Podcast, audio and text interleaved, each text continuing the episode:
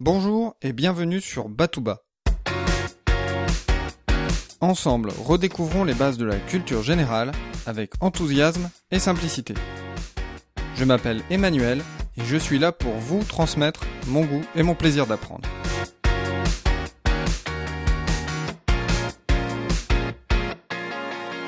Pour ce 72e épisode de Batouba et ce septième jour du calendrier de l'Avent, je vous propose d'aborder la société romaine à partir d'un angle un peu particulier, les injures latines. J'ai eu la chance d'assister à une conférence de Philippe Dubreuil qui a consacré une thèse sur le sujet. Cet épisode est inspiré de son travail. Entrons directement dans le vif du sujet en commençant par un tour d'horizon des différentes injures que l'on peut retrouver à l'époque romaine. Nous pouvons les classer en quatre catégories. Tout d'abord, les injures en lien avec la nature et les animaux. Aujourd'hui, ce sont plutôt les petits animaux qui sont injurieux, comme euh, cloporte ou cafard. Mais à l'époque, la part belle est faite aux gros animaux. Par exemple, on utilise Béloua, la bête féroce, sauvage et imbécile. Mais pour rabaisser quelqu'un, rien de tel qu'un bon vieux canis, qui signifie chien. Deuxième catégorie, les injures en lien avec l'apparence physique ou la santé mentale. Par exemple, plénus pour les gloutons, décrépitus pour vieux décrépit, ou encore démince pour le fou. La troisième catégorie, ce sont les injures en lien avec les mœurs. Cruauté, luxure, corruption, avarice. Les comportements stigmatisés sont nombreux et valent parfois des surnoms qui collent à la peau. Prenons l'exemple de Tiberius, le successeur d'Auguste. Les Romains le surnomment Biberius c'est-à-dire le buveur de vin. Un autre exemple est celui de César. Sa relation homosexuelle passive avec Nicomède, le roi de Bithynie, le poursuivra toute sa vie. C'est de là que lui vient le sobriquet César, l'homme de toutes les femmes, la femme de tous les hommes. Dernière catégorie d'injures, les injures en lien avec la société.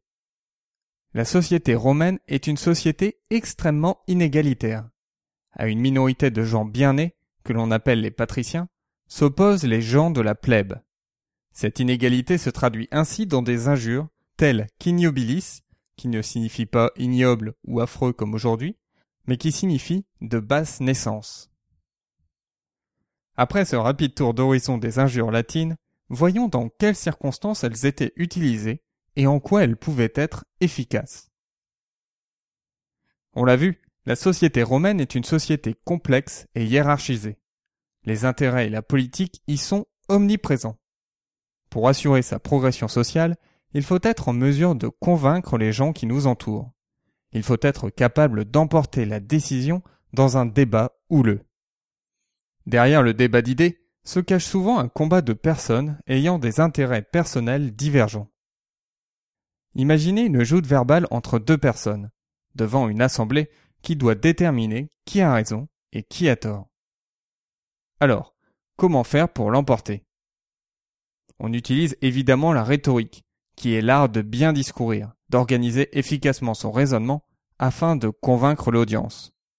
Mais tous les moyens sont bons pour réussir. En complément de ce raisonnement construit, on utilise aussi les injures. L'injure permet de discréditer son adversaire et de salir son image.